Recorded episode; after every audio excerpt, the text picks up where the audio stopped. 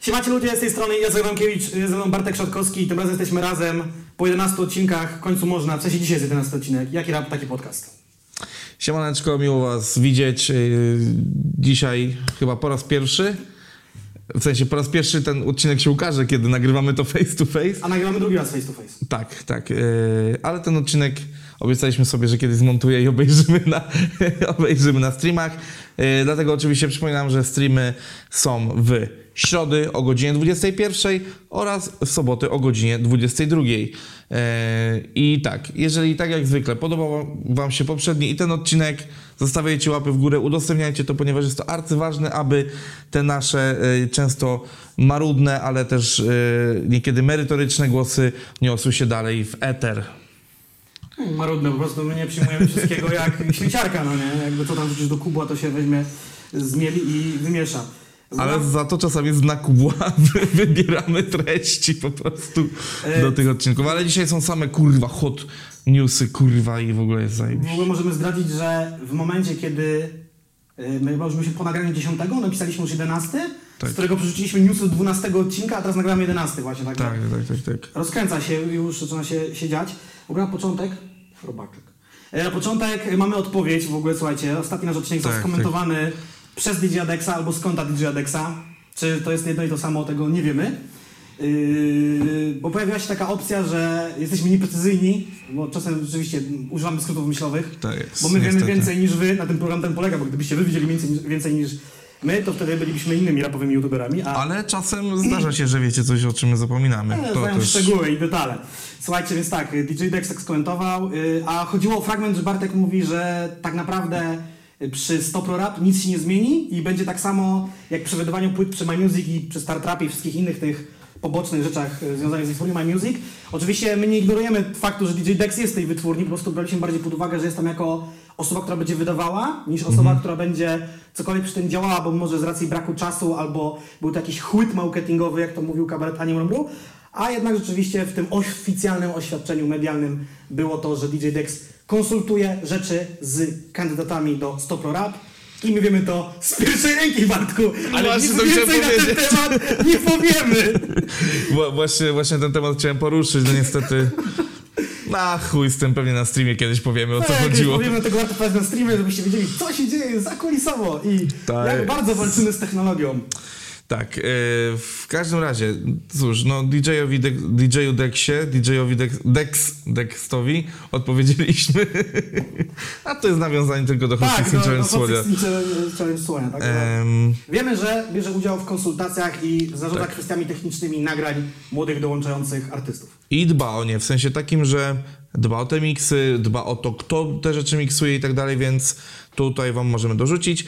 E, Na pewno rzeczami zakulisowymi nie są rzeczy, które publikuje w ostatnim czasie SBM. E, Mówimy tutaj o dwóch rzeczach, jednocześnie będziemy tutaj rozmawiali o akcji SBM Starter, która jak już wiemy została przełożona o tydzień później i o akcji Hotel Mafia, albo Maf... Co?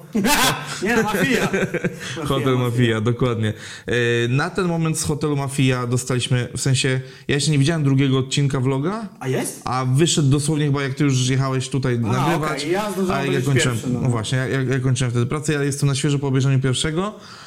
Yy, I może od tego zaczniemy, skoro już yy, na, na to padło. Powiem wam tak, yy, jeżeli chodzi o samą formę nagrywania, to w komunikacie prasowym, który dostaliśmy tutaj dzięki temu, że Jacek jeszcze gdzieś stoi po jakichś bazach mailingowych niektórych wytwórni, e, dostaliśmy komunikat, że jest to coś nowego, innowacyjnego i niesamowitego na polskiej scenie. No, ja, nie, nie chodzi o to, że jestem jak zwykle marudą, powiem tak, nie jest to nic innowacyjnego, jest to rzeczywiście większe na, na, na większą skalę niż dotychczas. W sensie, że te grupy raperów, które się spotykały, chyba były po prostu wcześniej mniejsze, ale już były, więc jakby tutaj nie ma, nie ma nic takiego nadzwyczajnego szczególnie, ale żeby nie było, sam zamysł akcji bardzo mi się podoba. Dobrze, dla tych, którzy nie wiedzą o co chodzi, to może ja tak chronologicznie powiem o co chodzi. Więc tak, y, 31 maja z Warszawy wyjeżdżają busy do jakiejś miejscowości na Kujawach, gdzie jest domek. W tym domku y, A będą... który to domek? Wiedzą tylko ci trzej chłopcy, którzy robili sobie zdjęcie z White'em. Tak, dokładnie, oni, oni mają teraz bazę wiedzy. Do 5 czerwca włącznie siedzi tam ekipa SBM, czyli Solar Białas, BDOS, White, Mata, Jan Rapowanie, Kacperczyk, BTO, Adi Nowak, Moli oraz oczywiście DJ Johnny, y, który realizuje nagrania, Janusz Walczak, tak? Walczuk, Tak. Walczak, sorry, Walczuk, to bardzo ważne. I kilka osób, które to oczywiście nagrywają, montują i zarządzają tym. Oczywiście wymienię tu głównie raperów i sprawców nagrań. Lanek tam oczywiście też jest. Siedzą, Jest też ich menadżerka Magda Dubrawska, Tak, siedzą- partnerka Solara. nagrywają, piszą, razem konstruują. Jest o tyle to fajne, że y, to jest działanie tak, że nikt się może nigdzie rozejść. Oczywiście mógł być na spacer albo nad jezioro, czy tam, nie wiem, whatever, do okolicznego sklepu spożywczego, monopolowego. Ja myślę, że wysyłają tych trzech chłopców teraz już po zakupy. Y, To też jest możliwe. Znaczy, tam w pierwszym vlogu widziałem, że coś było uzgodnione, że zakupy są zrobione, żeby już nawet byli na tyle A tak, tak, tak, samowystarczalni. Y, Czyli jest tak, siedzenie, jaranie jointów, granie na konsoli, nagrywanie i gadanie. I no oczywiście, ale też jest alkohol, tam wiadomo, to w pierwszym odcinku już było widać. Y, Nie wiem, czy zauważyłeś, że nie było wśród nich BDS-a na Tak. BDS ma dojechać, miał dojechać, bo patrz, dzisiaj jest 2 czerwca, my to nagramy 2 czerwca, gdybyście wiedzieli gdzie sobie na osi, czasu. 2 czerwca wyszedł vlog z 31 maja, a BDS prawdopodobnie dojechał tam wczoraj, czyli 1 czerwca na Dzień, dzień Okej, Dziecka, okej, ale już w utworze Hotel Mafia się pojawił. A, czyli to, no okej. Czyli albo mm, dogry, rzeczywiście nagrywali to wczoraj późno, tak, oni opublikowali około, newsletter poszedł o północy dzisiaj, tak, czyli z 1 na 2 Mhm. czerwca. A może po prostu dograł to gdzieś, nie wiem, domowym sumptem. Są zbudowane w tej chacie dwa studia, gdzie- są dwa teamy, jeden jest, yy, yy, nagrywa jakby z DJ-em Johnem, drugim właśnie z chyba Walczukiem, o ile mnie Mhm. pamięć nie myli. Co jeszcze mogę powiedzieć? Całkiem spoko ten vlog, blog wygląda. E, Ta, Mhm. Cała Polska teraz będzie zastanawiała się, jaki tatuaż ma Mata i co tam takiego kontrowersyjnego jest. Ja sobie wyobrażam wszystko, no nie? Z nim to, jeżeli chodzi o to, to, to w sumie wszystko się spodziewam. Nie no, wiesz, nagrał Diz na Snoop Doga, więc w tym momencie... Nie, ja myślę, że to mogą być wywoływane nawet... y, No nie powiem, co jest. No, będę mieć to w głowie, jeżeli trafię, to wam powiem. Eee, Napisz to teraz na kartce i po prostu, a nie żartowałem, ale to są takie patenty, żeby później sprawdzić, czy rzeczywiście Miałem- miałeś miałem rację. to na myśli, tak, tak, miałem, tak, tak. no. Albo wyślij na przykład maila teraz na jakiś tajemniczy numer albo coś tak, znaczy adres Na mailowy. następne rzeczy mogę coś wysłać. Słuchajcie, tu mam notatki, dlatego się gapię w telefon. I co jeszcze mogę powiedzieć? Dzisiaj jest dzień trzeci już tych nagrywek, kiedy my właśnie rozmawiamy. Kończą za dwa dni, pierwszy singiel jest już na YouTubie, na streamingi pewnie będzie to wchodziło z jakimś A to nie jest tak, że codziennie wchodzi vlog i jeden z numerów? Tak. Mhm. Więc dzisiaj powinien być kolejny, kolejny ten. Ale wiesz, jak to z tymi streamingami jest, zawsze wejdzie to z opóźnieniem, no bo chyba, że mają tak znakomitego ogarniacza i dostarczyciela cyfry, że w dobę im to ogarnie, a jest to ciężkie. No i wcześniejsze ekipy, które robiły podobne koncepty, to on sobie notowałem tak z Mhm. bani. Molza, Borkru Mixtape, czyli ekipa Borkru pojechała też gdzieś pod jakiś domek. Płyta skrypt wtedy go nagrywana, nie pamiętam, czy to było w Czechach, czy w Niemczech, No, w no, Czechach no, chyba. no, no, no. Yy, No to tylko płyta jakby raper-producent. Yy, Rottenberg, czyli Małpa Mielski. I The Returners. I returnersi, którzy też regularnie jeżdżą z Mielona, na przykład ostatnio byli, więc jakieś tam projekty Miel y, Mielona i, i to wszystko, co miałem w bani, tak? Jakoś inne projekty, pewnie No, coś jeszcze było. y, ta, ja to też odniosłem tutaj sobie w, no, w notatku, no to teraz y, ta Mhm. haszchata, czy ha, to to jest jedna rzecz, ale druga rzecz to też... no to jest takie innowacyjne niby no, w ramach branży rapowej, w branżach rockowych, alternatywnych, metalowych. To takie same? rzeczy są często wręcz normą, że w sensie inaczej się nie nagrywa. E, oczywiście nie, nie mówię o całym procesie nagrań, czyli pisaniu tekstów nie, i tak dalej, e, tylko raczej teksty się tworzy osobno, muzykę tworzy się na przykład na sesjach studyjnych, ale już żeby mieć jakiś vibe nagrywkowy i taki ostatni sznyt nadać temu, to zjeżdża się i tak dalej. Wiem, że na 100% z polskich zespołów 90% swoich płyt tak nagrał Happy Set. E, oni słyną właśnie z tego, że tak się zbierają i, i nagrywają kolektywnie. Kolektywnie też w ramach takich e, kilkudniowych zebrań nagrywają też bodajże Lux Torpeda, bo po prostu Lica ma swoje studio w Poznaniu, czyli gdzieś pewnie pod Poznaniem, które też w ogóle fajnie wybudowali od zera sobie, w sensie od, od fundamentów, kurwa, w ogóle, wiesz. Więc no to jest rzeczywiście gdzieś tam może innowacyjne na ten, ale no. Ale widać tam taką zajawę, jak na przykład było pokazywane, jak pracują z hotelem Mafia i stoi White, Tak, który tak, wymyślił tak, tak. pierwszy wers refrenu, potem był na, na, na i ostatni, że już jeden gość nadaje melodię, oni razem stoją, y, myślą nad tym. I słuchając nagrania, bo ja najpierw przesłuchałem numer, potem odczytałem chyba prasówkę i widziałem vlog, zastanawiałem się, mówię, kurde, jak oni robią ten refren, ja tam słyszę każdego, każdy, Tak, każdy tak, głos tak, ze mną, tak, mówię, tak, tak. Albo to jest nagrane x ścieżek osobno i tak zajebiście złożone, albo rzeczywiście byli tam razem. No wiesz, no, i, jest jednak to, y, mimo że śmialiśmy się oczywiście z szesnastki DJ Johnego, to nikt mu nie odejmuje profesjonalizmu w tym wszystkim, co robi, więc e, podejrzewam, że, że miał to na to jakiś patent, więc, dlatego to brzmi dobrze. E, ale to, to w ogóle też fajny test dla, dla właśnie te techników i ludzi, którzy nagrywają, nie, że tak, Warunki polowe. tak, że zwane. warunki polowe, widziałeś, że ustawili te Dwa materace, tak, czyli te tak. ekrany takie Tak, tak. e, nazywa? Czyli wiesz, czyli taki typowy e, do, domowy, podziemny klimat i na przykład dlatego mi się to podoba i dlatego stwierdziłem, że jestem na, na maksa ciekaw efektów. Wiem, że połowa z nich nie dotrze do mnie muzycznie, bo na przykład bracia Kacperczak są dla mnie no już zbyt, e, zbyt właśnie taką stronę alternatywną, Mhm. a znowu White jest zbyt stronę gównianą. E, więc, Ale to nawet, e, wiesz, tak, cały ten przekrój, słuchać na utworze Hotel Mafia, gdzie na przykład jak wjeżdża Mata, to Mata sympatyczny jest, ale jak on tam ma te niektóre swoje te onomatopeje, coś tam gul gul, ciap ciap, piś piś, chu- chujałem tam jak to słyszałem. Z kolei BDS pojechał tak hardkorowo. O BDS y, to nie jest jakaś tajemnicza poliszynela, bo on tym głośno rapuje, tak? Ciężko znosi to rozstanie ze swoją, swoją dziewczyną ostatnią i są takie hardkorowe wersy. Pamiętam ten wers o sikaniu przed robieniem kupy, na przykład, to mi w pamięci zapadło. To jest very important, Bartek. I wiesz, co najważniejsze w tym wszystkim? Żeby najpierw zdjąć spodnie. No, Oczywiście. To jest najważniejsze w tym wszystkim. No oczywiście. E, je- jedyna obawa, jaką mam, to teraz, i to się będzie łączyło właśnie z tematem następnym, czyli SBM Starter, że Hotel Mafia niestety troszeczkę przykryje promocyjnie, i SBM Starter przykryją promocyjnie chciałem wydanie epki y, Adiego Nowaka. Y, Mam tą taką wynotowaną jedną rzecz, którą może ludzie pamiętają, może nie pamiętają. Że to, ale, że Adi Nowak jest w SBM? y, Adi Nowak, no to też jest w ogóle okazja do zacieśnienia tak zwanych więzów. Mi się No, ja myślę, że właśnie oni oni z widzieli- nim przede wszystkim muszą zacie, zacieśniać więzi, Oni bo jest osobą spoza. widzieli na SB Mafia Volume 4 Festival, że tak powiem. Osobiście wszyscy. Tam był Adi Nowak, na pewno. Tak, tak. I właśnie tak. wtedy chciałem też powiedzieć, że był wydawany taki krążek, który mógł być taką, no był takim quasi wspólnym płytą, bo oczywiście oni byli w różnych numerach, w różnych konfiguracjach, ale na przykład był też numer Dejsa gościnny i tak dalej, ten e, SB Mafia, czy Mafia jest na zawsze, tak? E, SB, Maf, SB Mafia, myślnik Mafia jest na zawsze. To mi się dzisiaj też przypomniało. Krążek był rozdawany tylko na festiwalu, nie można go kupić chyba od, że od resellera. Mhm. Tyle wiem. No e, i tak jak wspominałem, epka Diego Nowaka pewnie będzie przykryta przez e, e, akcję SBN Starter, która tak jak podejrzewam jest przesunięta właśnie z powodu hotelu Mafia i tych działań, że kurde, znaczy mocny... A właśnie, to jest też jeszcze jedna rzecz, która mi się przypomniała. Reżim, który na siebie narzucili jest dla mnie taki je- jedyną rzeczą, którą ewentualnie może ich ograniczyć, to, że muszą te kawałki wyjść, że, że drugiego, czyli dzisiaj ma startować preorder. Wystartował już, A, widziałem czyli, w już, a, czyli ten preorder już z jest. zastępczą okładką, z takim napisem, że to jest tam y, coś tam tymczasowa okładka albumu. No, no, no. Na, na, na. Tak listy nie ma, no bo utwory powstają. Y, Pewnie No tak, zamykał ale się zobacz- w własnym gronie, już gości nie będzie, no bo po co jeszcze gości? No tak, ale zobacz, że, że właśnie to jest takie dość, yy, dość, do, dość ciężkie, że narzucili na siebie ten kasus, że Mhm. dwa utwory dziennie muszą powstać, bo łącznie musi być ich, ich 10. Nie będę Eee, nie Może płyta VNM-a? Kysz, swoją se, y, trzeba Swoją mam w domu. No właśnie, No, telefonem moją zostaw w ten. Y, No, yy, Preorder ma trwać 5 dni, z tego co pamiętam. tak, tak, ale wiesz, ale chodzi, chodzi mi o to, czy ten reżim po prostu nie stłam się trochę tej całej zajawy, no nie? To mnie tak troszeczkę... jest ich tak dużo, będą musieli robić naprawdę kreatywną burzę mózgu. Zastanawiam się, czy to będzie jakichś takich... Jak do tego podejdą, czy o dobra, już nagramy ten album i chodźmy stąd.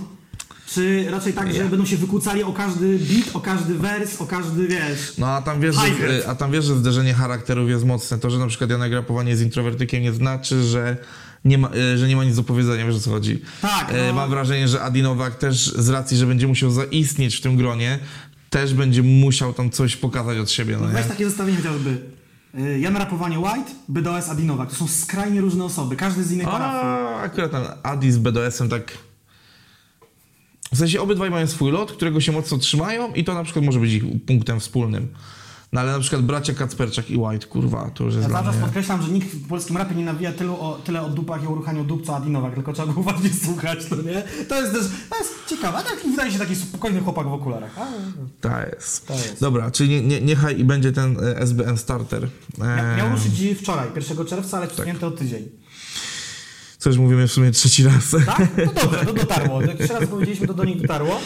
Em, powiem wam tak, no niby to ma być inna akcja niż wcześniej, bo no nie bójmy się tego powiedzieć, bo wszyscy będą to we wszystkich materiałach mówili, e, czy mówili, tudzież pisali. No jest to oczywiście wannabe Młode Wilki. No, sorry. Ale co, a co było pierwsze? Nie, pierwsze były Młode Wilki, potem był SBM Star. No, No tak, logika, no da. nie? Logika. E, Nie no, zdecydowanie chodzi mi o to, że... Mm, Ale to ta edycja, czy w ogóle SBM Starter to Młode Wilki są? nie, nie, nie, ta edycja. No, Ta edycja nie, taka- bo, nie, bo wcześniej to było takie dość luźne, wiesz, i tak dalej. Nie- Dołącz na kanał, pokaż Tak, się, tak, tak. może A teraz, fajnie. a teraz dobrze wiemy, że werbują poszczególnych zawodników, składając... Też, tak! Wyobraźcie sobie, że też wiemy z pierwszej ręki, że odzywali się do różnych osób. Kurwa, wy nawet nie wiecie, co, co, co Wy nawet nie straciliście. wiecie. Nie wiecie tego. I no, żałujemy, no ale chuj, no. E, dobra, czyli teraz ta edycja jest nieco bardziej sformalizowana i ma charakter, mam wrażenie, troszeczkę chyba bardziej konkursu, bo e, bierzemy, bierzemy ośmiu uczestników, dajemy im trzy miesiące, dajemy im możliwość nagrania trzech premierowych, nagrania, wypuszczenia na kanale SBN Starter, wypuszczenia trzech numerów, w tym jednego z teledyskiem. Czyli łącznie dostajemy 8 teledysków, ale szybka matematyka 24 kawałki, tak? Tak. To całą płytę z tego można zrobić. Tak. Taką długogrającą naprawdę. No. Więc y, dostajemy teraz te 24 numery i 25 numer, który będzie numerem wspólnym. Bonus Pyta- tak. Albo numer otwierający płytę. Y, więc zobacz, że to też bezpośrednio łączy się z tym, jak wygląda akcja Wilki. Młode Wilki, czyli jest postcard, są osobne utwory. Fakt, że tam w tych osobnych utworach y, nie zawsze są to premierowe utwory. Nie wiem, czy Kenka gdzieś już nie miał utworu, który gdzieś już też krążył. Nieważne. Ja pamiętam tylko utwór Wat stoi. Szukałem tego tam noc. Fajny numer, mi się podoba. Yy, No i sytuacja z tym wygląda tak, że kuratorem całej akcji ma być Lanek i on jakby ma czuwać nad tym wszystkim. Dobrze, bo gadaliśmy gdzieś już chyba na streamie o tych kuratorach. Dobrze, że nie pojawił się nikt więcej. Y, Nie wiem, dlaczego mi się w ogóle wydawało, że będzie dwóch kuratorów, kimś coś Tak, tak, tak. uwaliło to w głowie. Myślałem, że będzie dwóch. I na szczęście nie jest to żaden youtuber, ani żaden inny bardzo ważny specjalista, który wrzucił przesłuchał trzy płyty na krzyż, także jest to Lanek, gość robi bity, robi muzykę, wydawał płyty. Osoba na miejscu, osoba z mafii, także wszystko Powiem, w powiem wam tak, jestem ciekaw w ogóle tego też. No, o dziwo, pierwszy raz realnie interesuję się tym, co robi SB. Próbuję patrzeć w kadr, bo mam taki dziwnie ustawiony kadr. Testujemy nowe formy nagrywania po prostu. Dobrze? Dobrze. A za tydzień nagramy z GoPro na czole, że każdy będzie się patrzył sobie w oczy na przykład. I to zrobimy w VR albo w 3D. Dobra, już przestań, tak? Dopiero 21 odcinek Kamerę robimy 360 z GoPro. i będą mogli patrzeć raz na ciebie, raz na mnie, jak taki w meczu ping-ponga. Em, I sytuacja wygląda tak, że jak dla mnie jest to bardzo mocna konkurencja dla młodych wilków, chociażby dlatego, że ma ciekawszą formę. I tych I- utworów będzie więcej. Przypuszczam, że nie będzie tych posekatów, które są zawsze zrealizowane tak, że... No nie no, będzie ten jeden. Że nie będzie Znaczy, tych tak, cyferów. Tych, no cyferów, sorry, tak, o cyfery mi chodziło, tak. Ehm, co ja mogę powiedzieć? No Istotne dawaj. jest to, kto będzie tam nawijał i co będzie nawijało. Prawda jest taka, No wiadomo. Teraz uwalę, walę takie już oczywistości, że trzymajmy się ramy, no nie? W dzisiejszych czasach wybić się y, jest naprawdę dosyć łatwo. Nieważne, czy jesteś raperem z Parzymiechów Dolnych, czy z Warszawy, y, bo dostać się możesz na wiele kanałów, czy są te kanały te tak zwane z podziemniakami, czy są kanały typu SB czy Quality, tylko musisz być naprawdę zajebistym raperem i, i robić robotę, no nie? No tak, o tym gadaliśmy w poprzednim materiale, że tak Bo ci naprawdę... kiepska promocja wytwórni ci nie utopi, ewentualnie weźmiecie inne wytwórnia, będziesz... A o nie, chociaż nie. Dobrze wiemy, że dobrych zawodników wytwórnie potrafią utopić. Albo przetrzymać trochę.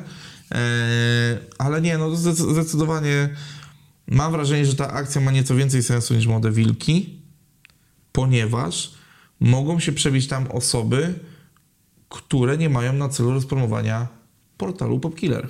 Albo nie chcą być w Młodych Wilkach, bo sami widzieli, jak wygląda kilka różnych edycji i tam y, nie chce im się jechać na kolonie z różnymi raperami i, i tam się kolegować. Tutaj po prostu jakby każdy pracuje na swoje. Okej, będzie ten jeden numer wspólny, ale... Ale nie jest powiedziane, że on będzie nagrywany wspólnie albo pisany wspólnie. No tak, Wiesz, no. może, może być tak, że oni już na samym początku tych trzech miesięcy dostaną temat i beat i, wiesz, i no, mieliśmy tam się zastanawiać. Mhm. Mam nadzieję, że nie będzie takiej tej chujowej sytuacji, że będą dwa bity, bo mamy tak Jedni duże są bardziej rozszerzenie old, charakterów. inni bardziej Tak, new. nie, no właśnie zawsze idea tych posykatów jest taka, że każdy musi wejść w jakąś formę konkretną. To mi się zawsze podobało. Ostatnio właśnie słuchałem płyty Sariusa po raz kolejny i tam najpierw Sarius nawija trzy zwrotki, a potem wchodzi Rogal DDL na przyspieszonym bicie, no nie? Bo, bo już trzeba było mi dać mu inny bit, no nie? E, byłeś na backstage'u klubu Bazyla, znasz historię. słyszałem, tak. No. Więc wiesz, po prostu stwierdził, że bit był chujowy i musiał to zrobić sam. To wam możemy zdradzić. Chyba, nie wiem. no wiesz, że jeszcze będziemy tu zdradzali, bo te posty od Sariusa zniknęły, o których będziemy mówili O! z grupy. Także To. Ekskluzyw, kurwa! Witam! By, to by, by, byłyby dwa, ale... Byłyby dwa, ale hej, przecież wszystko się może zdarzyć, była pełna wiary. No, nie, no to rzeczywiście, myślę, że temat akurat konkursu, konkursu, kontestu, akcji SBM Starter wyczerpujemy, ale to nie jest jedyna organizacja, agencja, em, która postanowiła taką akcję sobie powołać. Powołać. Rzecznika praw rapu. Bo taką, bo taką akcję też powołało Fresh and Dope. Fresh and Dope, prosto z Trójmiasta. Oni są, Tak. No i akcja jest taka, że to ja może zacznę od tytułu historycznego, lekkiego, bo akcja taka jak Young Cats od Fresh and Dope już istniała. Nie miała ona oczywiście tak fajnego loga jak ma teraz. Dla niektórych fajnego, dla niektórych nie, kwestia gustu. E, po prostu było troszeczkę inne, teraz ma tam jakieś płomienie, kurwa, tam się dzieje. E, tylko wcześniej była to akcja taka, że był, były to dwa koncerty, z czego jeden został odwołany, jeden, e, i to były koncerty Łódź i Gdańsk. Gdańsk został odwołany w Łodzi, e, w Łodzi ten koncert się odbył. I uwaga, moi drodzy, ponieważ była to końcówka 2017 roku i w zestawieniu na tym koncercie byli, uwaga, Szpaku, Jan Rapowanie, Zimson, VBS, Siles, Pater i TAB. Zoba- i Young Iggy. Zobaczcie, co się stało ze Szpakiem, Jankiem Rapowanie i Igim. To jest już ścisła czołóweczka polskiego rapu. Zimson, VBS, Siles nadal gdzieś tam gonią. Działają, działają. Pater niestety trochę przepadł. Gadaliśmy w ogóle o tym ostatnio na streamie. Tak, że, że no, no był chłop, nie ma chłopa, nie wiem, on tam... Czy on, on mieszka też chyba w Poznaniu, z tego co ja pamiętam, więc może też na tym polega problem. On się cofnął tam do swojej rodzinnej miejscowości. E, I TAB nadal gdzieś tutaj kombinuje, więc jak widzicie, dzieje się, e, działo się bardziej. I rzeczywiście to było zestawienie koncertowe niesamowicie fajne. E, W Łodzi wyglądało to tak, że to była impreza czwartkowa, e, ściśle skierowana jako before party przed e, Fresh Dope Festival, na którym tam później był Quebo, Kuban, TD i, whatever, i, dalej, dalej, dalej. Nie? Bardzo dobry line-up, bardzo, mimo wszystko dobrze wspominam tą imprezę. Pozdrawiam Michał. I cóż, y, i od tamtej pory chyba nic za bardzo w ramach tego Cats się nie działo. I uderzają teraz z tym z powrotem. Widać, że jest jakiś drugi oddech i nadają tego, temu też formułę pewną, tak jak, em, tak jak e, SBM Starter. Co ciekawe, i tu i tu jest po 8 zawodników. Tylko e, Optymalna liczba wychodzi to. Nie 10, nie 6, nie 12, 8. No i w SBM to jest tak, że tu możesz jednak zyskać jakiś kontrakt, dość dużą sławę. W Fresh and Dope mm, wygraną jest 10 tysięcy. No i jakby dołączenie do ekipy Fresh and Dope. Ja powiem wam szczerze, przez gdzieś tam jakieś prywatne em, upodobania i tak dalej, czy znajomość z chłopakami z Dope, nie do końca śledzę te ich wszystkie rzeczy i przez to mam taki problem, mm, że nie do końca wiem, kto jest, kto jest stricte w ekipie Fresh Dope, a kto po prostu gra dużo koncertów w ramach Fresh Dope. Bo na przykład dla mnie taką konfliktową osobą jest plan B. Bo jak wiemy, planem B zajmuje się Jinx i e, Kuba Stemplowski. No, no. Oni jakby zajmują się jakby całym procesem wydawniczym, bookingiem, organizacją koncertów, a jednak na przykład na tym ostatnim poskacie e, plan B był, jeżeli chodzi o Fresh Dope. Okej, rzeczywiście. O, Ja sprawdzaliśmy na streamie. Stoi, bo stoja to w sumie nie wiem, on był w Quality, ale nie jest. Y, Coś tam działo ze Stopro i z Mateo, w sumie wydał z nim płytę. Y, Działa z tym Fresh and Dope, też tam dużo się dzieje. Był na tych Chyba Wac, Wac akurat jest stricte Fresh and Dope, tak jak Tymek. sekatach był i tak dalej. Aczkolwiek z Tymkiem też była ciekawa rzecz, no ale to nie będę teraz się rozwodził się. miałem powiedzieć istotną rzecz. Powiedz mi, że coś ci powiedział po jak skończył nagrywać. To też jest ciekawa rzecz, a propos gdzie tego jest Tymek, bo tego też już nie jestem pewien, gdzie on jest, bo dzisiaj coś widziałem ciekawego w internecie. Nie, dobrze, dobrze. I co ciekawe, co odróżnia akcję Young Cats od SBM Starter? Poza tym, co już do tej pory powiedzieliśmy, to to, że dzieli się ona na sześć etapów. No jakby, e, tu są w ogóle ramy czasowe, mam tu notatki, ale ramów czasowych chyba nie podjęli. Ramów czasowych? Czasowych ram nie podjęli, tylko że jest sześć etapów. To może Tak, trwać tak, równie dobrze pół roku. No nie na to 6 miesięcy nie będzie trwało. No nie, no bo tutaj mamy. E, pierwszy etap to jest ośmiu wyłonionych kotów. Ze zgłoszeń publikuje swój singiel na naszym kanale. W wyniku głosowania jeden z nich odpada, a pozostała siódemka przechodzi do drugiego etapu. Czyli taki akurat szybciutki co mi się to konkursik. kojarzy? Albo z, mi się to kojarzy... Igrzyskami śmierci. Nie, jest top model przecież, no, nie? Że jest tam, najpierw są ogólne eliminacje, gdzie jest wybierana pula uczestników, a Tak, potem te uczestniczki zakazują jakieś zadanie, typu tam, tu zrób sobie sesję z, z wężem, Tak, skocz tak, na tak. bungee, No dobra. coś tam, coś tam. Ale zobacz, że skoro e, to jest na tyle popularne, No. w sensie, że to. E, Top model? Nie, nie, nie, nie odejmuje Fresh dobrze, nie są e, znani. Ta, to model, w sensie, że ta forma jest taka znana, no, No, to może, może przełożenie jest rzeczywiście na, A, e, a wiesz, wiesz, był jakiś taki ten, z tą bezludną wyspą, że tam ta wiara musiała zadania robić. Ale w Polsce była tylko jedna edycja, Hubert Urbański to prowadził, to wybrałem tę amerykańską wersję. Nieważne. Drugi etap. Zostaje siedmiu, którzy prezentują swoje umiejętności na bicie ketchupa. Szóstka najlepszych przychodzi do trzeciego etapu. I tu nie jest, o, nie jest powiedziane, kto decyduje o tym, która szó- Zarazem, bo- ta szóstka, nie? Forma głosowania, Już jest raz wyczerpana w poprzednim tym. ale czekaj, w pierwszym etapie, Jest głosowanie. w wyniku głosowania, ale to widzisz, Czyjego głosowania? czyjego głosowania, bo no, ja słyszałem, że w ogóle na YouTube mają wyłączyć ankiety, nie wiem czy wiesz, tam, czasem można tam w tej prawej karcie w górnym rogu zrobić ankietę, mają to wyłączyć. Na końcu jest napisane, że zwycięzca pierwszej edycji Cats wyłoniony będzie za pomocą artystów Fresh Dope. I, a, ale to, mi się wydaje, że to chodzi o szóstego. E, ale Fresh and Dope i ludzi, więc dobra, no to okej, pewnie oni to doprecyzują w międzyczasie, nie ma co się tutaj na tym No, są jakieś rozwodzić, no formularze Google albo Facebooki, albo nie wiem. Cokolwiek, będą wyświetlenia, Albo zrobią ale wiesz jak jest z wyświetleniami, nie? będą trzeba łapki w górę robić. Ale wiesz jak jest z łapkami, z wyświetleniami, to, to będzie Kupisz konkurs. sobie za 1000 zł 17 Na- 13 nie, dobra, y- łapek z Turcji albo z Bangladeszu. Chciałem powiedzieć o tym, że No oni musieli zrobi tak się, z tego, zrobi się z tego konkurs popularności. No, ale, Popularności. ale to jest konkurs popularności nie, sumie. tylko można, oczywiście, że można oszukać. Ja bym na wyświetlenia i na łapki w górę w ogóle nie stawiał, bo to można zmanipulować No, bardzo, no, bardzo no, łatwo. no. I jeszcze kanał Fresh and Dope może to oberwać za to, że kupują, e, Tak, tak, za tak. to, że kupują sobie wyświetlenia bądź łapki, więc to trzeba uważać. Jak chcecie O. komuś zrobić pod górę, to mu kupcie łapki, to może mu kanał wyjdzie w powietrze. Tylko nie nam, bo my jesteśmy zabali. Yy, kurczę, i widzicie, i w sumie to jest rzecz, o której musimy pamiętać i o którą musimy śledzić pewnie na streamach, będziemy bardziej tam bacznie obserwowali rozwój, takie mam wrażenie. No, bo, bo jestem ciekaw, jak to będzie przeprowadzone.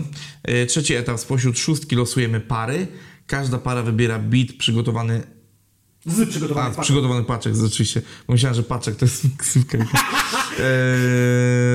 I po wybraniu mają 7 dni na przygotowanie numeru, w tym etapie jedna para odpada. Także już robi się grubo. Tu jak na tej wyspie, Hu- Huberta Urbańskiego, oni tam czasem w parach. Czwarty etap. Czterech uczestników pozostających w grze nagrywa numer e, Strill Pemem. Czyli nową wschodzącą gwiazdą w sumie Fashion Dope. Trochę już coś tam nagrał, trochę jeszcze wschodzi. Ty jesteś ewidentnie... Ja nawet nie wiedziałem, że ona wschodzi.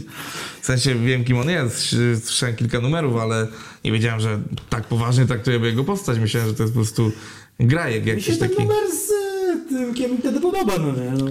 Trójka, która zaprezentuje się najlepiej, przechodzi do etapu piątego. I teraz cały czas jakby powstaje pytanie, przed kim się zaprezentuje, ale to już dalej. Piąty etap. Trzech Young Catsów ma szansę zaprezentować się na żywo.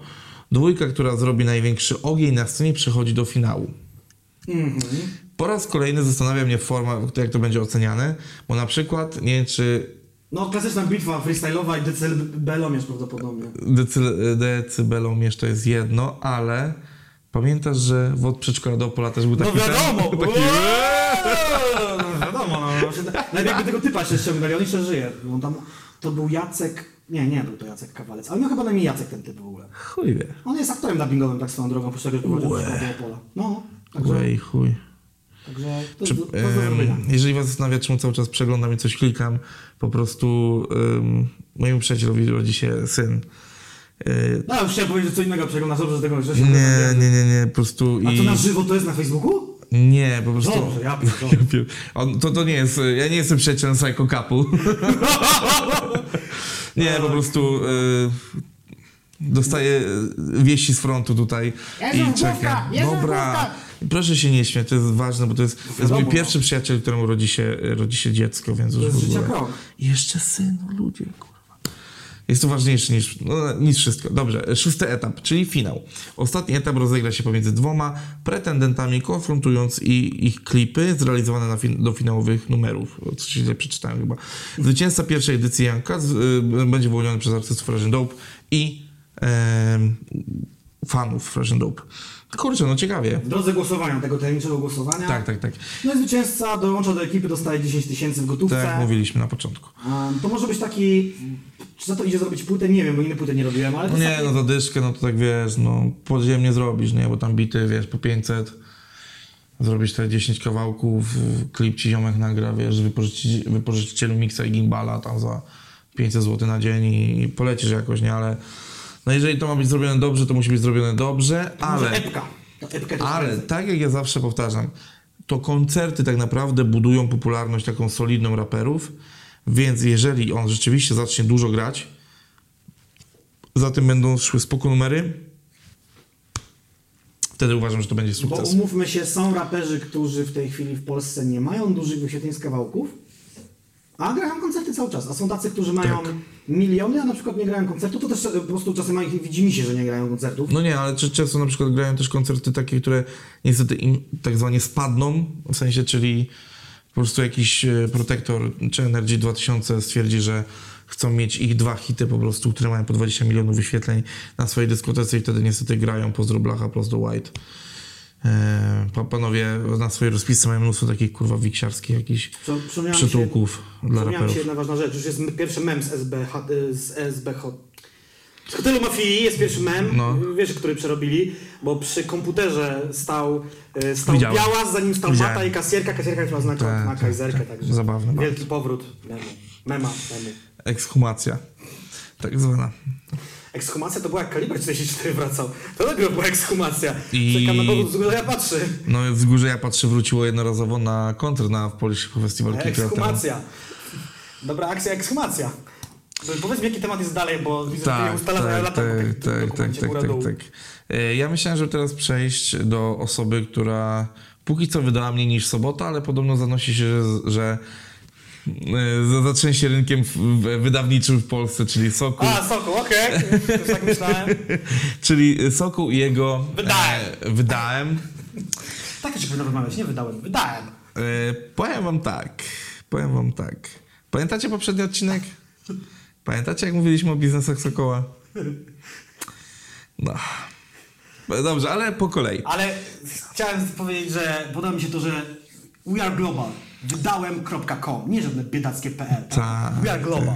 Come on. Ale bardziej mi się. E, bardziej mi się podobało, gdyby na przykład było to tak zrobione jak e, u Gonciarza, że Rick co? I na przykład wydałem go. A? Wow, to było zajebiste. GO? Y, nie wiem, kto może mieć. jak- Jaki kraj może mieć domenę GO? No nie wiem, no ale na pewno by to znaleźli. Ja zobacz, jakby to by było fajne. Wydałem Jakaś- go.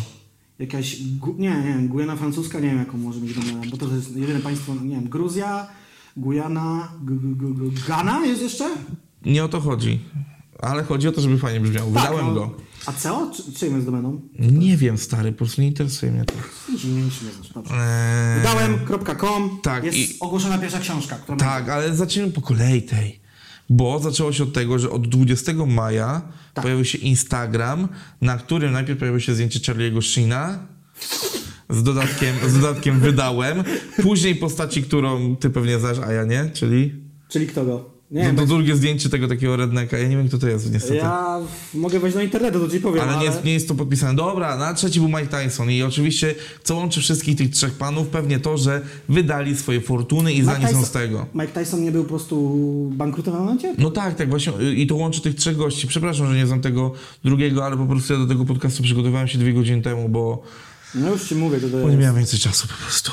Fuh, nie wiem, to wygląda jak jakiś piłkarz. No właśnie, tego nie Ma pamiętam, kto to jest. sygnet, wygląda jak taki typowy Brytyjczyk. No dobra, no to mniejsza o większość, no. Ale chodzi o to, że wszyscy słyną z tego, że rozjebali swój majątek, czyli wydali go. Fajna gra, bardzo podobała mi się. Później pojawiły się e, grafiki, które wyglądały jak kurwa Paulo Coelho i, i przez influencerki cytatów, czyli wydałem co na papierze, bla bla bla, później proces produkcyjny, no i później jebnęło... 1 czerwca już Tak. było pokazane, jak się drukuje okładka. Tak, tak, tak. Y, Wojtek, czy też Wojciech Friedman, książka nazywa się Baśka. Tak. e, Co ciekawe, bo jeżeli mówimy o druku i tak dalej, Książka jest wydrukowana.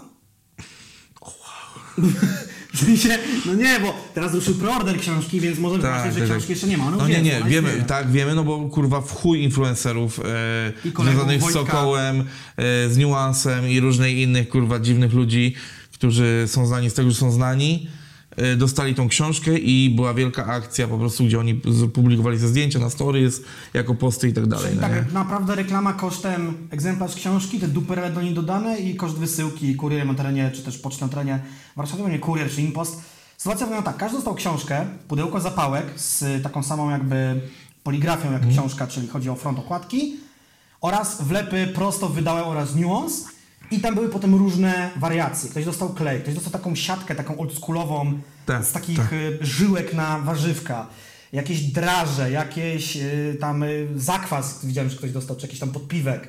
Ktoś dostał y, takie galaretki w cukrze, takie mega oldschoolowe, cukierki, tak. jak z bazaru Ej, no to przecież to, to są te ulubione cukierki tych, e, dwóch typów. Dwóch typów, no oni, oni, oni przecież konsumowali na którymś odcinku w Tak, końcu. tak, tak. I jakby mnóstwo takich gadżetów, które, które prawdopodobnie mają, wiążą się z książką, albo przynajmniej wiążą się w jakiś sposób, jakimiś latami 90. lub 80.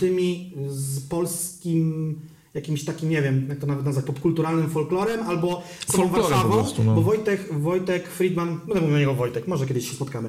Yy, mi się wydaje, że to jest książka osadzona bardzo mocno w Warszawie. Chodzi tam o Tak, tak, o akcję dziejącą, dzie- dziejącą się na Białołęce, tak bodajże, z tego co pamiętam. Gocław, nie nie pamiętam. Nie no, ja myślę, że to chodziło o Białołękę. Okej. Yy, powiem wam co, kurczę, co, co do tej poligrafii, bo ona mi tutaj zwraca uwagę, no bo jest takie połączenie e, oczywiście tych modnych postów teraz, czyli darcie papieru, plus do tego neonowe kolory i czarno-białe zdjęcia. Jeżeli ktoś się będzie zachwycał neonowymi kolorami połączonymi z monochromatycznymi zdjęciami, to odsyłam was do tego, że Wiele norweskich kryminałów było tak wydawanych w latach tam 13-14 i to nie jest nowy patent w Polsce i tak dalej, to jeżeli ktoś już chce zwalić konia, że Soku jest geniuszem, jeżeli chodzi o poligrafię, to też jest patent już wykorzystywany.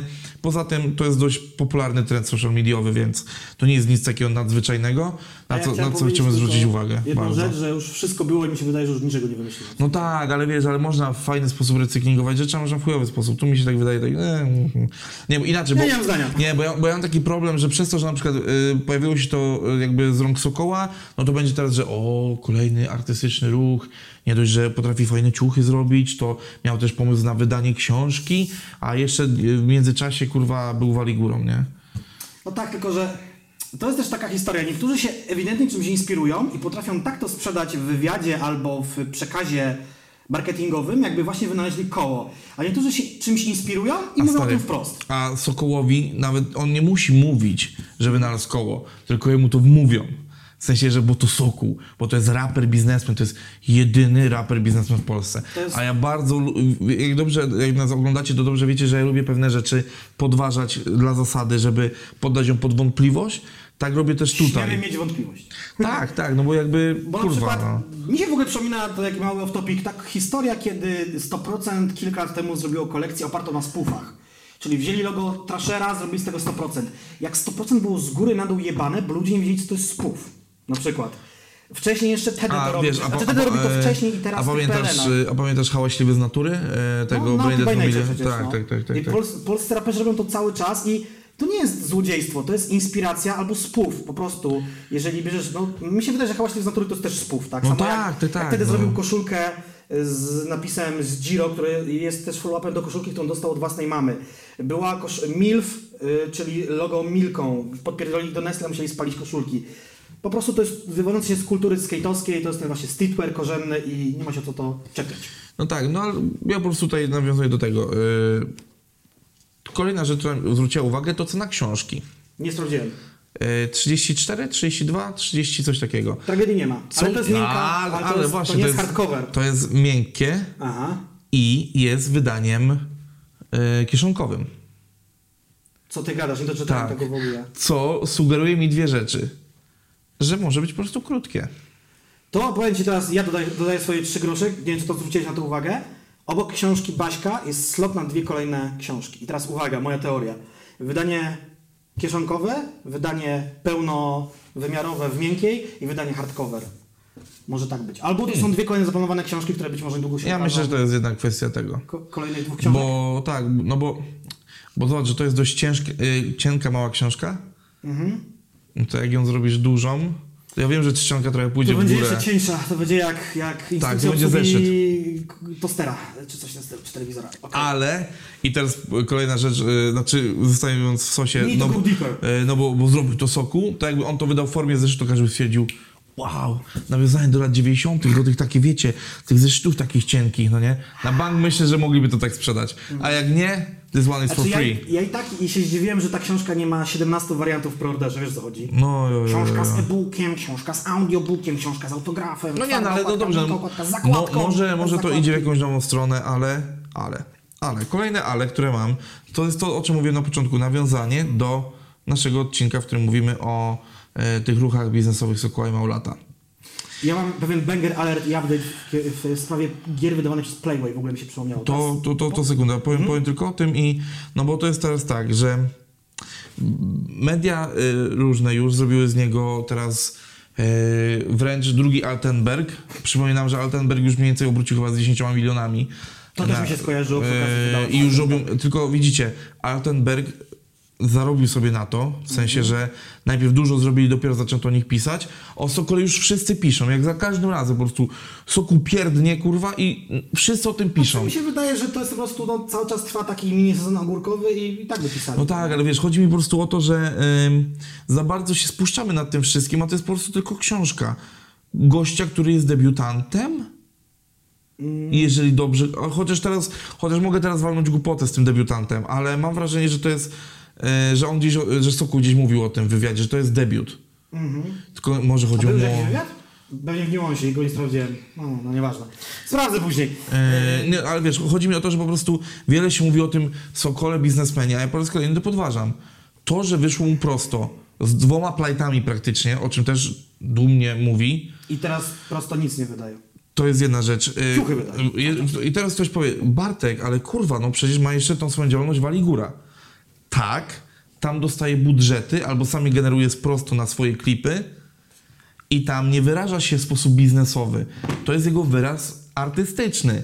Więc jeżeli to spełnił się tam, no to po prostu jest dobrym twórcą teledysków. No bo te teledyski Wali Góry rzeczywiście były dobre. To trzeba oddać ale to był wyraz artystyczny, nie biznes. Więc ja po raz kolejny się zastanawiam, czy na pewno, jak już, wszyscy, jak już kurz opadnie, to czy się okaże, że to na pewno był dobry ruch. Bo e, widzicie, wokół Altenbergu nie robiło się praktycznie żadnego szumu wielkiego na początku, a jak się okazało po roku działalności, jakie oni mają liczby, to nagle kurwa Empik się złapał za głowy i zaczął kurwa szykanować kurwa e, osobiście Radka Kotarskiego na To przykład. tego no nie, wiedziałem, że go szykanowali. Tak, nie no stary, no jakby... Znaczy, ja z nim widziałem wywiady różne o Altenbergu, tak? U Ciaporka, u innych tam jakichś osób. No Tu Paciorka mówił o tym, że... Ten wywiad e, trwał z 3 godziny, więc mogłem tak akurat... Pomogło mi umknąć jakoś. e, mówił o tym, że w jakiś sposób próbowano podważać te wysyłanie na pajacyka, te, tego siana, e, wiesz, że, że nawet doszło do sytuacji, w której ktoś dwa stoliki za nim w restauracji jakiejś po spotkaniu, pewnie w jednym z kilku biurowców, kurwa, no wiesz, tam było się najłatwiej spotkać, nie byłeś na spotkaniu w jakimś tam e, domu mediowym i tak dalej i po prostu nagle spotykasz się z kimś, kto jest przedstawicielem świata książki na przykład i ten ktoś mówi, że stary, no przecież oni nie płacą, kurwa. Myślisz, że oni, myślisz, że oni dają, kurwa, na tego pajacyka? Pierdolę to, nie? E, Empik, który już krążą legendy o tym, ile wisi autorom książek, płyt i różnych rzeczy tam sprzedawanych, którzy płacą z olbrzymim opóźnieniem, przetrzymują towar. O Jezus, to akurat Empik jest ostatni do pouczenia kogokolwiek. Ja coś chciałem powiedzieć, jakby co, Wojtek, jak cały czas zrobił z tą wywiad i tak, że jakby co to... Ej, y, nie, nie dziwcie się, że, że Jacek tutaj rzuca taki... Y, Trochę żart, trochę nie! tak, ponieważ jakby y, miałem ostatnio styczność, bo koncerty ruszają, ale o tym powiem na końcu. Y, rozmawiałem z kilkoma raperami, kilkoma menadżerami. Ja wiem, że my tam mamy y, wokoło tysiąca obejrzeń, ale okazuje się, że jest tam kilka ważnych obejrzeń i jakby ktoś na to zwraca uwagę, więc jeżeli przypadkowo to dotrze, nie chodzi o to, że jedziemy po, po Sokole, po prostu Poddajemy wątpliwość. tak, zwracamy uwagę na to, że nie wszystko jest takie, jak wam mówią media. Może my jesteśmy obiektywni, może tamci są obiektywni, a może nikt nie jest obiektywny. Według teorii Jacka, że obiektywizm nie istnieje. Ja, ja powiem tak, ja mam za dwa tygodnie niecałe 31 lat i ja naprawdę, jak czytam przekaz marketingowy, to ja go poddaję takiej ciężkiej przemieleniu i weryfikacji, że już tam, ja już czytam między zdaniami, ja nie czytam już tych zdań, tak, jakby, no sorry, ale no nie złapię się na reklamę ani Orange, ani Zalando, ani tam, nie wiem, ubezpieczenia PZU, więc ja wiem, że wszystko z marketingiem i po czynach ich poznacie, nie po słowach, czy coś tam, hashtag Biblia, hashtag tak dalej. Dobra, ale dwie sprawy, bo dla, nie, nie powiedziałem na końcu, kim jest Wojtek Friedman. Skąd możecie go kojarzyć w ogóle? Może wam się kojarzy nazwisko, bo jest to syn... Americano. Pseudo- Pseudopotacie. Znacie te wersy? Utwór w aucie, ten w wersji, gdzie właśnie był Fred, czyli Wojciech Friedman, który zastąpił Jędkara, który utknął na Wyspach Brytyjskich i nie mógł być na tym klipie. To jest właśnie on, płyta TPWC, teraz pieniądz w cenie, rok 2007. Tam też Stefan Friedman, czyli ojciec Wojtka w tym klipie występuje, a z kolei Stefana Friedmana możecie kojarzyć z filmów, z seriali oraz prowadzenia, z prowadzenia legendarnych telezakupów na Polsacie. A też jest chyba aktorem głosowym, o ile nie pamiętam. Tak, to, to są, tak, tak, to są istotne postaci. Tak, to, to, to, to bardzo ważne. A co ciekawe, pewnie dotarłeś do tego, ale ja pozwolę sobie przedstawić tą rzecz. E, młody Friedman, czyli Wojciech Friedman, był Był. e, nominowany przez Sokoła do Hot 16 Challenge i tam się przewinął temat e, książki. Tak? Czyli gdybyśmy sprawdzali te wszystkie Hot 16 Challenge, a nie odpadli od 10 Znaczy nie, maja? nie, nie, nie, nie. E, po, podobno e, nikt na to nie wpadł. Nie, na to nie. W sensie, No nie, że no dopiero we- zostało to wyjaśnione teraz po, po, Ale po jakby- wystarcie.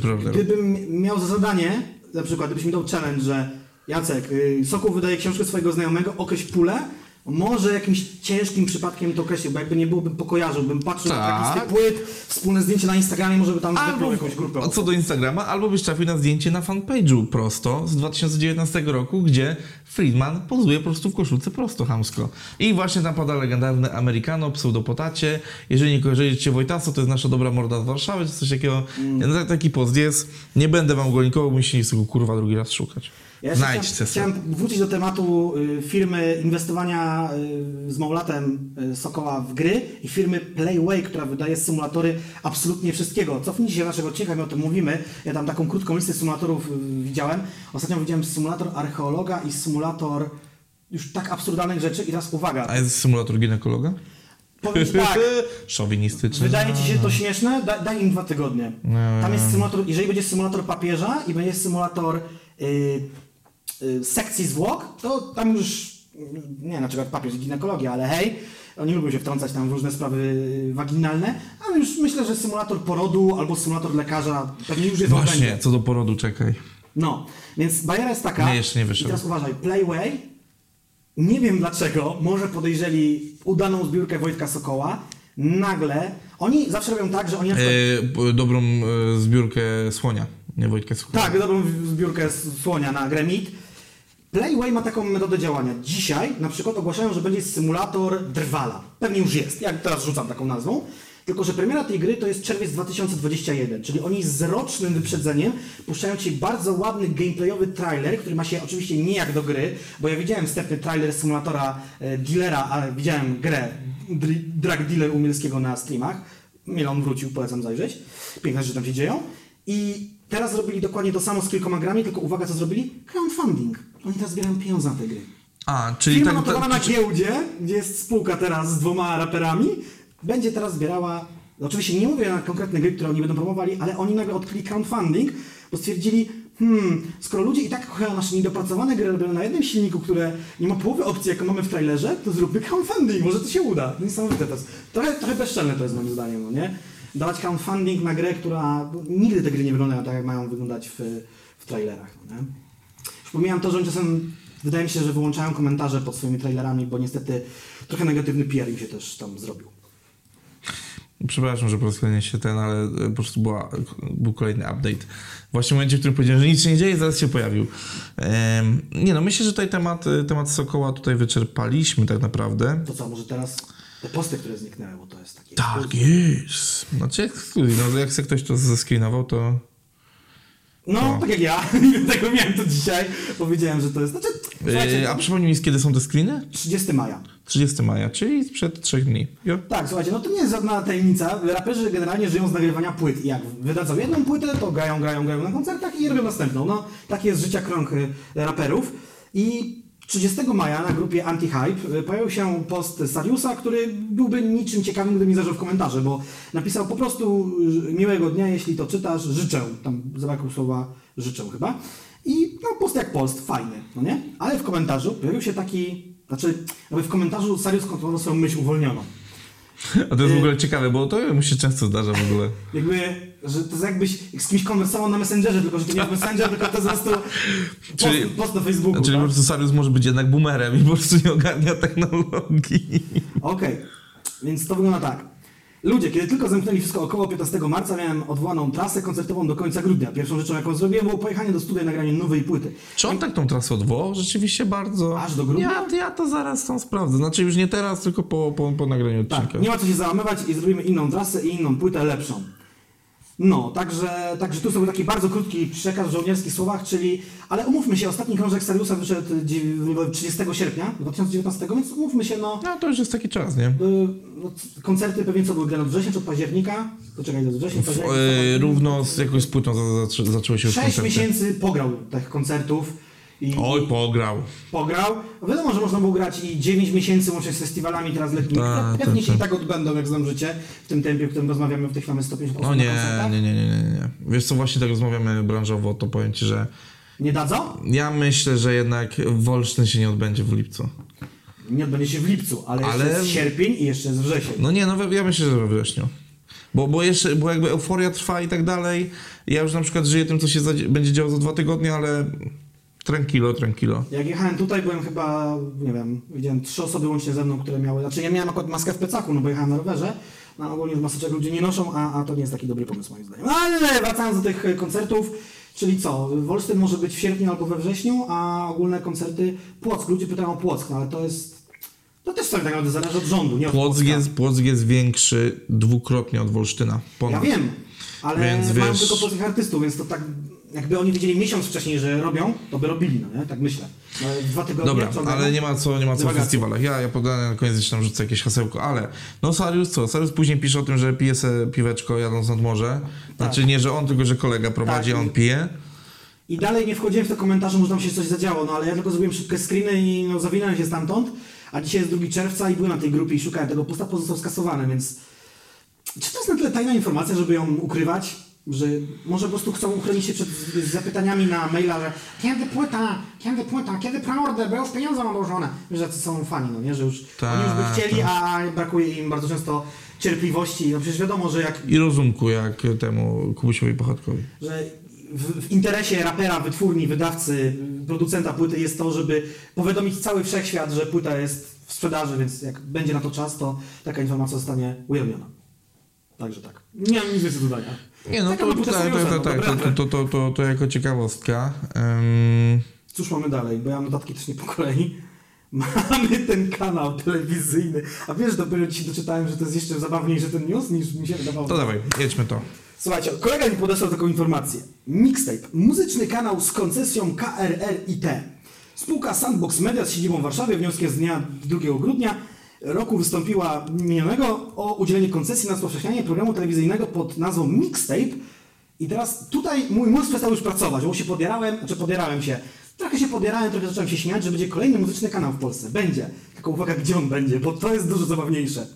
Nie, żebym się śmiał z jakiegoś miasta dostępnego w sieci telekomunikacyjnej operatora telewizja kablowa BartSat Stowarzyszenie w Bartoszycach, na obszarze Bartoszyc. Wiedziałem, że ci ręce opadną. Czyli z Tej, tej, tej, tej, tej, ale poczekaj, bo... to będzie e, kanał, który będzie dostępny tylko w jednej miejscowości w Polsce. I to jeszcze takiej bardzo rapowej, nie? Nie, nie, nie, ale czekaj, czekaj, czekaj, czekaj. Sandbox Media, spółka z ograniczoną odpowiedzialnością Ogromna odpowiedzialność. w KRS-ie. Czyli, czyli przy składaniu KRS-u zostaje się nasz ulubiony tutaj mm, przerywnik. E, Sandbox Media, spółka z ograniczoną odpowiedzialnością. Tak. Chmielna 2 przez 31 Warszawa. Polska. Skądś znam adres No Chmielna. nie wiem, Chmielna, po- popularna ulica w Warszawie, no. Dlatego Eee, znasz. Pełen tekstylia, tam I- sklep i pewnie nie jeden klub i nie jeden... Nie no nie, no, przecież te sneakery, sneakerheady zawsze tak chmielne się zbierają chyba, tak? Czy dobrze? Mhm. Poprawcie nas w komentarzu.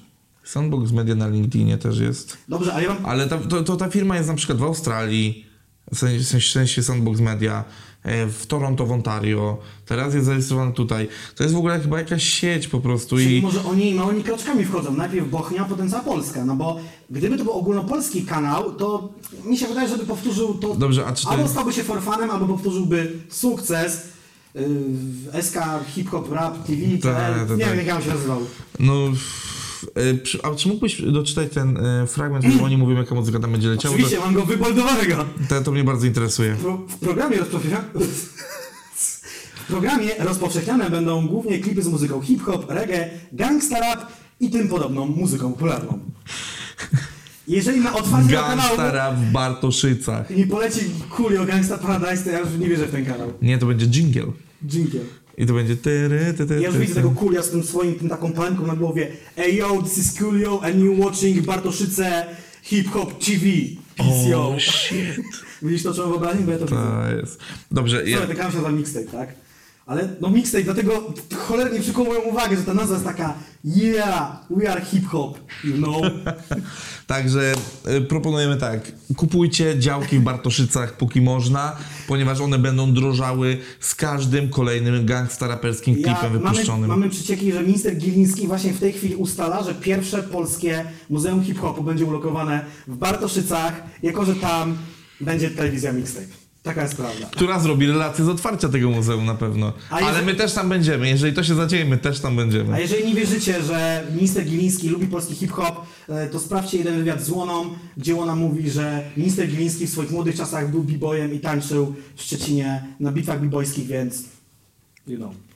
A Jeszcze chciałem, mam taki ciekawy fragment wybuldowany, bo albo ja jestem głupi, albo tu jest jakiś błąd. Posłuchaj tego zdania.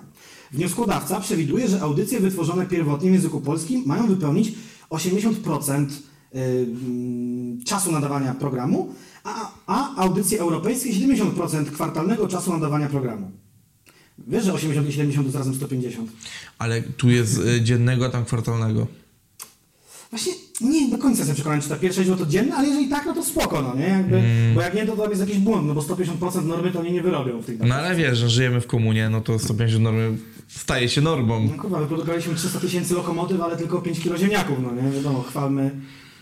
W ogóle, to mnie, chciałem też dzisiaj ten temat wrzucić, ale go tylko zatizuję. Bracia Węgrzyn robią film o Gierku, a propos 300% normy i produkcji lokomotyw, biograficzny, ale też robią film o nazwie Crime Story. I teraz jest pytanie, czy to jest film robiony z Kali na podstawie książki Kaliego, czy to są ci źli ludzie, którzy ukradli mu pomysł na film, o których on tam narzeka? Pamiętasz ten post, jak on narzekał? ludzi? gadaliśmy o tym. Jeszcze tego nie zbadaliśmy, ale to zbadamy i wam powiem. Także. I co? Myślę, że Telewizja drodzy... Wszystko? Tak, i nie wiem, czy zostawmy może sobie resztę rzeczy na później. Mamy, go- mamy godzinę już na I tak, i przeczytajmy sobie komentarze z poprze- poprzedniego odcinka. Czy nie I, będzie reszty tematów? No bo co, co tu nam zostało? No tak, to a, nie, dobra, raz, dwa... dobra. Dobra, to lećmy od dołu, czyli sobota kończy z rapem. Tak, bo to jest dosyć świeży temat i tutaj chciałbym być naprawdę... Ale to są takie tematy bzdurki tak naprawdę, to są tematy na, na chwilkę tak Sobotą naprawdę. właśnie, tam się działy dziwne rzeczy. Chciałem powiedzieć, No ja że ten wiem, temat no. może się skończyć bardzo tragicznie, bym powiedział. Bo No sobota tak, może się skończyć, no Albo- po prostu, no. y, wręcz... y, Dobra, żebyście nie wyczytajmy faktów.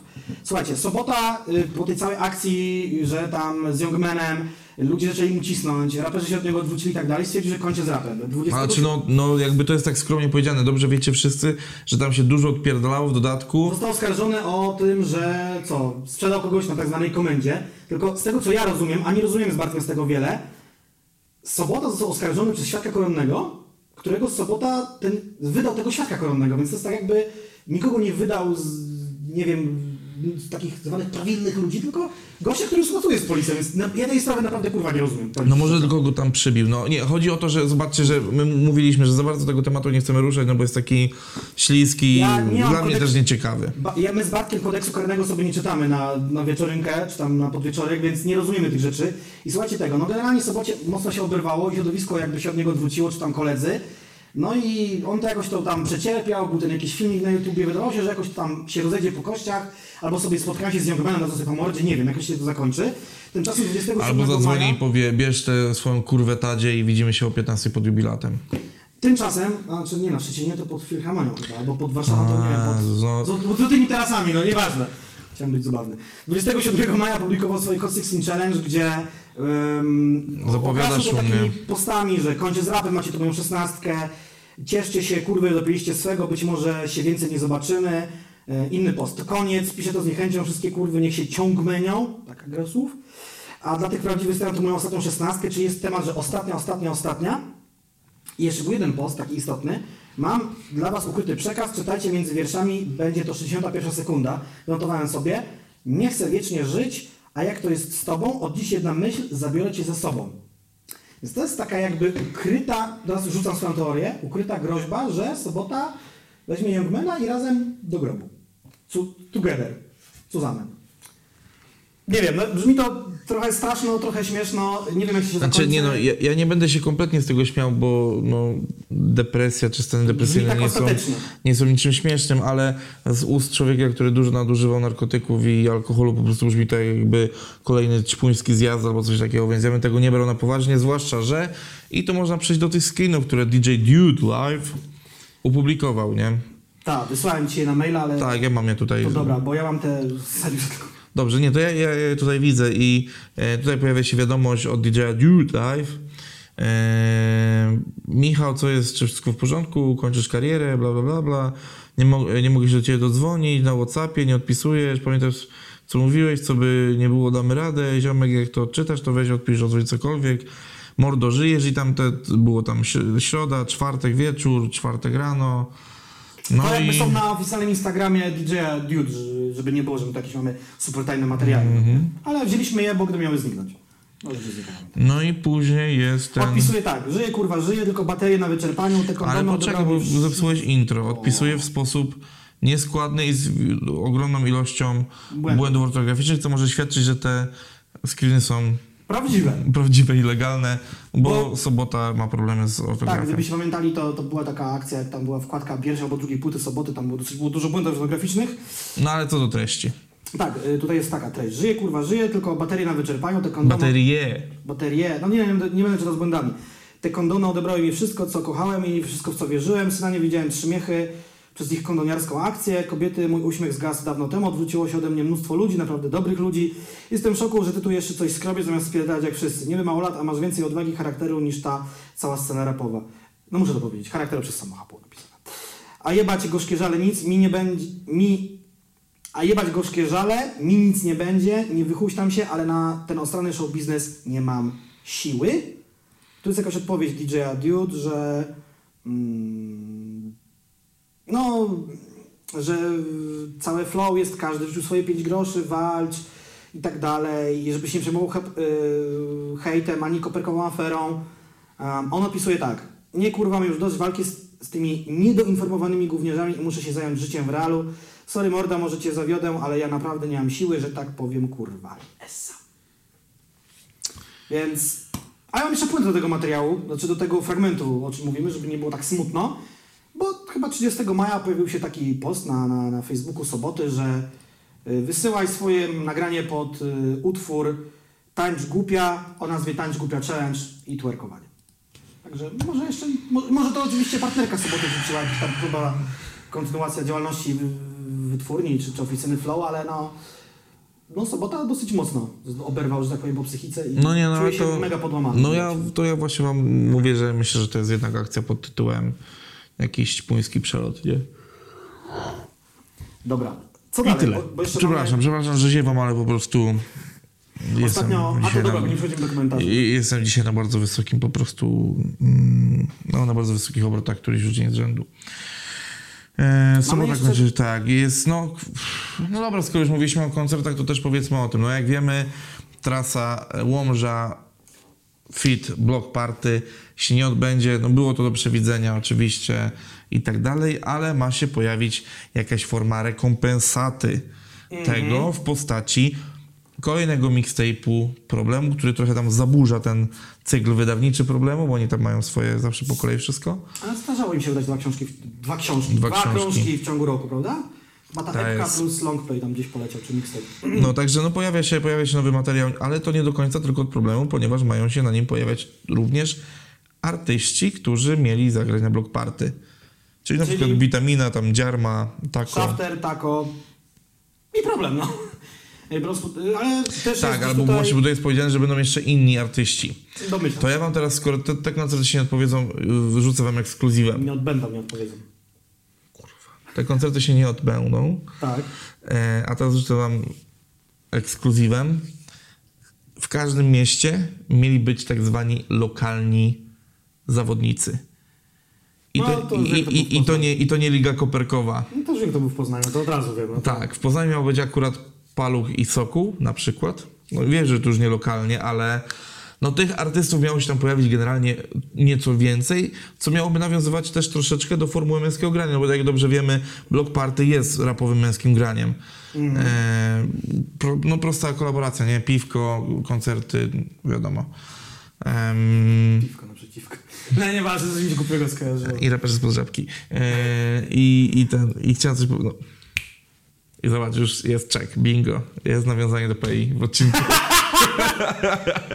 Nieświadome, stary. Jezu. Nieświadome. Nie, nie urzędy ale nawet niespecjalnie, na to nie zwracam Tak, tak, no. tak, tak, tak, tak. Też trudno, żebyśmy nie porównywali obecnych raperów mniej czy bardziej rozwiniętych do topowych zawodników sceny y, czy kiedyś, czy teraz, bo no, raperzy z doświadczeniem zawsze będą porównywani do tych z mniejszym doświadczeniem.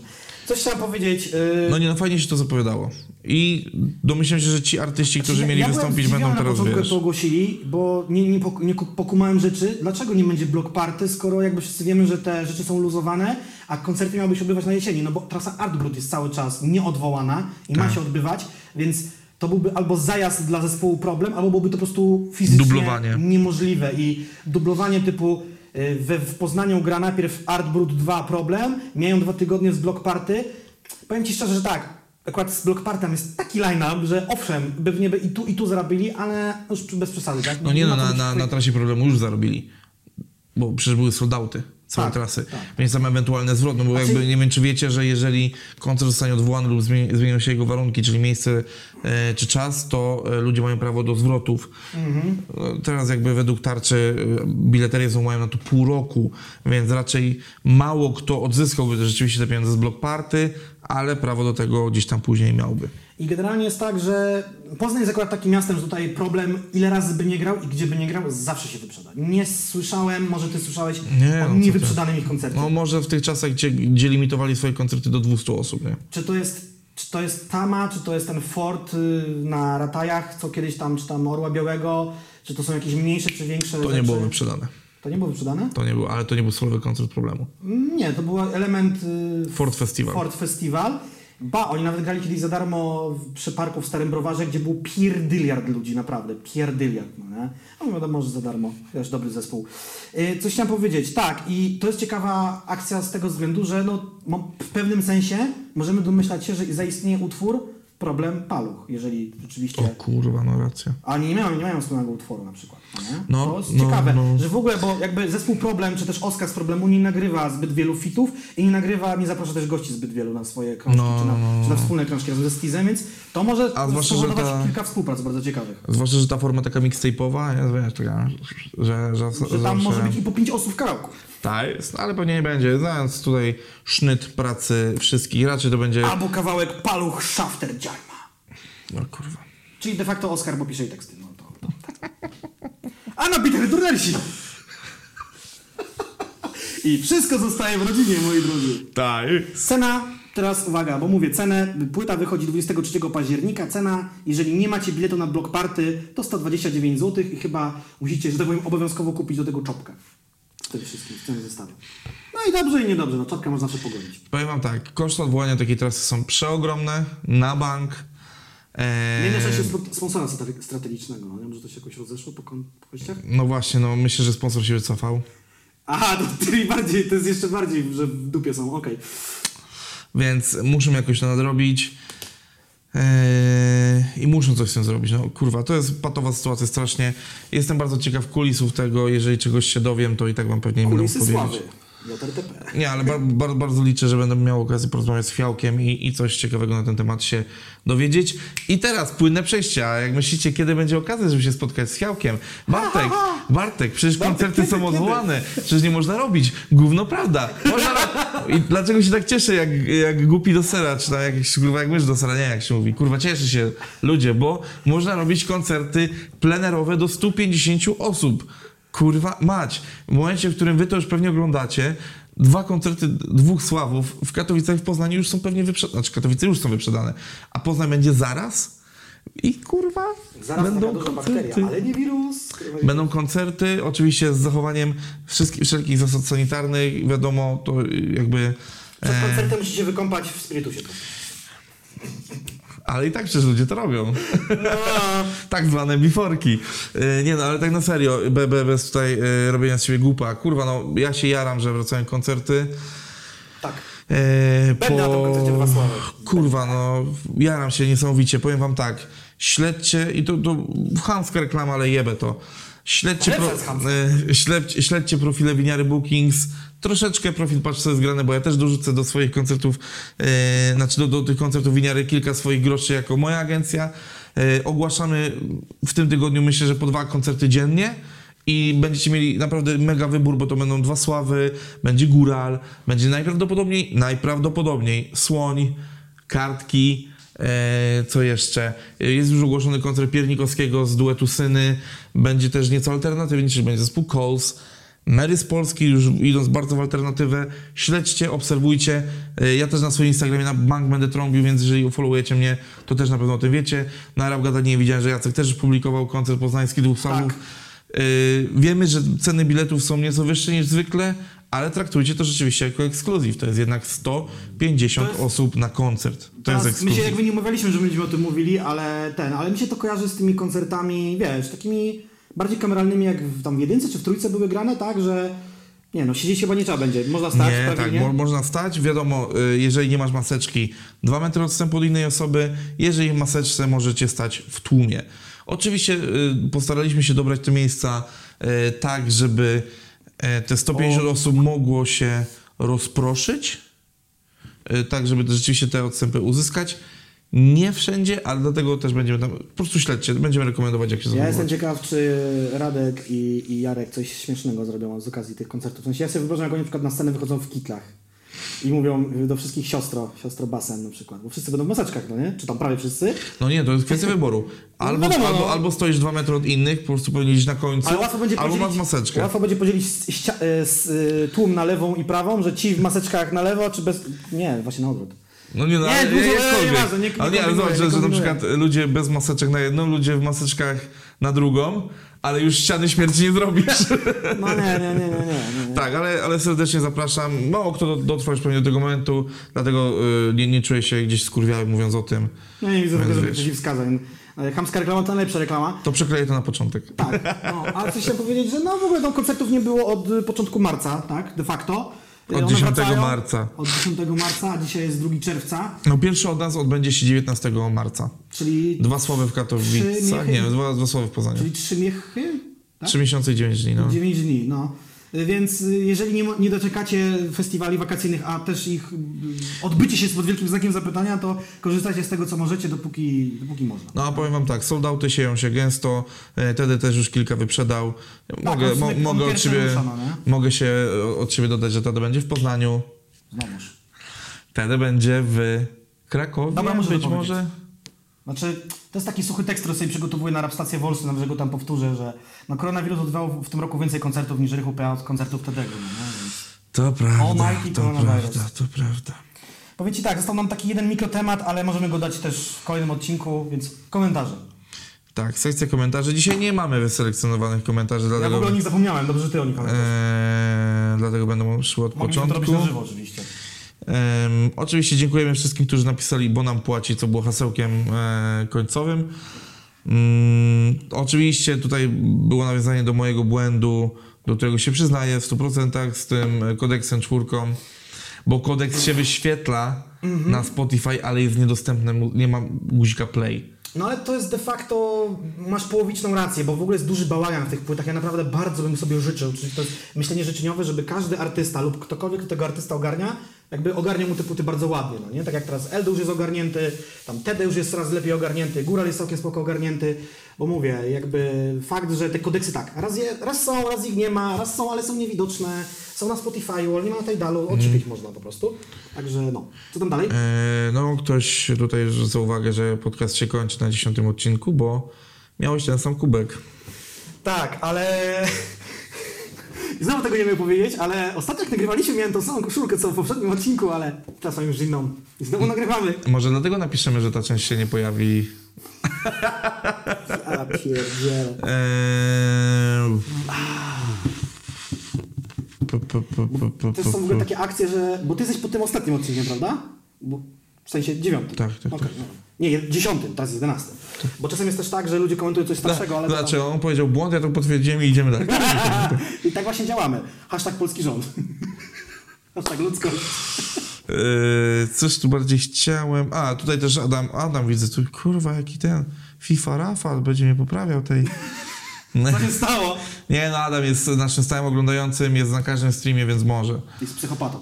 Tak, yy, mała poprawka z 16 minuty, remiksu All Black nie było na Hip Hop 2.0, rzeczywiście nie było. Ja tego nie pamiętam, więc się do niczego nie przyznaję. Znaczy wiem, że ty mówisz o tym All Black. Yy, ale Eee. czekaj, ale tak korzennie All Black to jest kawałek Żabsona i Kłeby. Yep. I kogoś jeszcze? Czy tylko Tak, że psunej kłyby? Nie, oni mają czarne okulary na pewno razem. Tak, czarne kolory, All A All Black, Black miał było... Kłebo, ktoś tam, ktoś tam, ktoś tam. Tak, Nie to był, to numer łą- łączony chyba Quality bardziej. Wiesz? No z tego hip-hop 2.0. Tak, no, o którym mówiliśmy właśnie. E, dobra, wiem, że Bart wspominałeś o tym, aby nie wysyłać swoich kumpli co do wy, wy, wydawniczych rzeczy, ale nie, Nie mogę się powstrzymać. Na kanale CJ, który odpowiada za dobieranie zawodników na SBM Starter, O, to się kojarzy tematycznie u nas. wydaje kilku moich znajomych, no i jeden z nich jest niejaki głos podłoga radiowy. E, Myślę, że gościu zasługuje na przynajmniej trochę więcej rozgłosu, bo porównując go do poziomu polskiego podziemia, można by go stawić gdzieś w okolicy Ejmata albo Michała Wojtka. Może sprawdzimy to na streamie po prostu. To jest jakiś plan. Brzmi Tak, tak, zróbmy to. I zrobimy to szybciej niż wyjdzie ten odcinek, bo pewnie zrobimy to jutro. Tak, bo jutro jest środa. Yy, A, generalnie- no i ktoś mnie próbował zaziewanie na Fabiańskim. Tak, to właśnie byłem ciekaw, czy ten komentarz po odcinkiem 10. A zrobić to specjalnie, czy nie specjalnie? Bo nawet nie zwróciłem uwagi. Nie, przypadek. Eee, No, nie, nie, oczywiście, że specjalnie. Nie, no, mamy tak, wpisane w scenariusz, tam 9 tak, minuta jakby, ziemi. tak, tak, tak. Kurwa Fide All Black to był jego solowy numer, a potem Bokun zrobił remix z nim. O, Tak no to wygląda. przepraszam. To E, jest ten detal. Nędzarz zwrócił też uwagę na jedną rzecz. Jesteśmy grubi. Ja pierdolę, co teraz? Jacek, godzina 19. Ostatnia władza, która była gorsza od PiSu, jest to rząd Jaruzelskiego z Kiszczakiem.